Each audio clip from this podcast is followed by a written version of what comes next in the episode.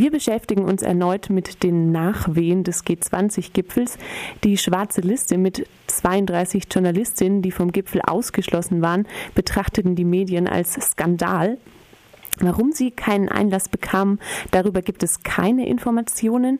Letzte Woche berichtete die Süddeutsche Zeitung dann, der Regierungssprecher Steffen Seibert habe erklärt, einzelne akkreditierte Journalistinnen werden bei Gipfeltreffen von BKA-Beamten begleitet. Und diese Begleitung war bei G20 nicht möglich, deswegen wurde ihnen die Akkreditierung entzogen. Über diese Begleitung möchte ich jetzt mit Hendrik Zörner vom Deutschen Journalistenverband sprechen. Guten Tag. Ja, schönen guten Tag. Laut der Süddeutschen Zeitung läuft die Begleitung von Journalisten durch BKA-Beamte seit zehn Jahren und ist gängige Praxis. Hat Sie das überrascht? Ja, das hat mich schon ein Stück weit überrascht. Ähm, was wir natürlich wissen von unseren Kolleginnen und Kollegen, die bei solchen Veranstaltungen vor Ort sind, das ist, dass sie regelmäßig von Personal begleitet werden, wenn es etwa darum geht, bestimmte Räumlichkeiten zu finden und auch schnell dahin zu kommen.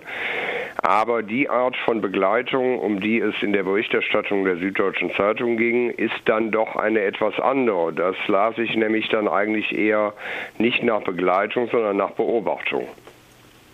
Ja, ähm, dann dazu gleich die nächste Frage. Wie bewerten Sie denn die Begleitung im Hinblick auf die Pressefreiheit? Also es gibt unterschiedliche äh, Darstellungen. Die Süddeutsche Zeitung schreibt von Begleitung im Sinne von Beobachtung und ähm, das Bundespresseamt spricht davon, dass ähm, Journalisten quasi nur von einem Ort zum anderen gebracht wurden und ähm, dass durch dieses Begleitpersonal gewährleistet werden sollte, dass die Kolleginnen und Kollegen auch schnell zu diesem Ort gefunden haben.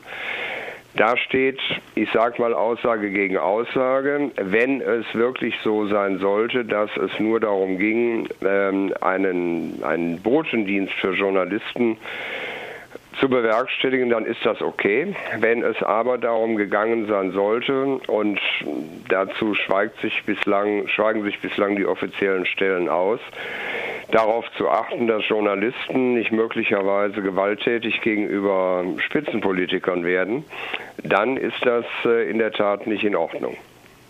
Ja, in der Süddeutschen Zeitung stand ja auch, es geht um die Sicherheit der Regierungschefs. Also halten Sie solche Gefahren durch zum Beispiel Schuhe werfen für gegeben? Naja, also wenn man unsere Journalisten kennt, dann weiß man, das sind keine Aktivisten, das sind vor allem keine Attentäter, sondern äh, Journalisten haben einen Auftrag, nämlich den Auftrag, äh, die Öffentlichkeit zu informieren und äh, zu recherchieren, damit sie auch ordentlich informieren können. Ähm, dazu gehört dann zwangsläufig die Teilnahme an solchen Veranstaltungen wie etwa dem G20-Gipfel. Und wenn Journalisten dahin kommen, dann erwarten wir aber auch schon, dass die Kollegen nicht wie ein Sicherheitsrisiko behandelt werden. Das ist, sollte eigentlich selbstverständlich sein. Wenn jetzt davon ausgegangen wird, sie könnten potenziell eins sein, wenn man dann abwägen muss, äh, stellt für Sie dann die Pressefreiheit das höhere Gut dar oder die Sicherheit von Regierungschefs? Also ich lasse mich ungern auf dieses Entweder-Oder ein, weil es das nämlich in der Praxis des Journalismus in Deutschland nicht gibt. Wir haben in Deutschland nicht einen einzigen Fall in den letzten Jahrzehnten gehabt, in denen ein Journalist ähm, Gewalt gegen einen Politiker ausgeübt hätte. Journalisten sind, ich sagte es bereits, Beobachter und keine, keine Attentäter, auch keine politischen Aktivisten. Also geht es in der Praxis nicht darum, äh, Politiker oder andere Staatsgäste vor Journalisten beschützen zu müssen. Wir sind hier nicht in einer Bananenrepublik, sondern in einem demokratischen Rechtsstaat mit äh, einer äh, großen Berufsgruppe an Journalisten, die ihren Job ernst nehmen und die diesen Job auch verstehen. Aber Sie ähm, sind trotzdem noch nicht so ganz, äh, also würden es nicht sicher sagen, ob es hier tatsächlich um sowas Logistisches geht, die Leute kommen schnell von A nach B, oder ähm, ob es tatsächlich sich um Überwachung handelt. Ja, ich kann es eben nicht genau einschätzen und das ist nach wie vor der Fall, weil es äh, beim G20-Gipfel in Hamburg neben der Randale auf den Straßen, über die ja in den Medien ausführlich berichtet wurde, ein hohes Maß an Unsicherheit bei den Sicherheitskräften gegeben hat. Ähm, bei manchen Polizisten lagen die Nerven blank, das muss man ganz klar so sehen. Und ähm, das hat sich auch ausgewirkt auf den Umgang mit den Journalisten. Ähm, darum kann ich nicht ausschließen, dass es möglicherweise doch in erster Linie darum ging, die Staatsgäste, die Politiker vor einer möglichen Gefährdung durch, durch, Journalisten in Schutz zu nehmen. Aber wie gesagt, wir haben dafür keine Bestätigung bekommen und deswegen kann ich es auch nicht so behaupten.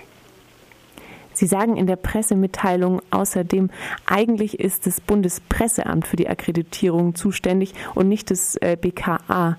Wird der Deutsche Journalistenverband dagegen irgendwie vorgehen?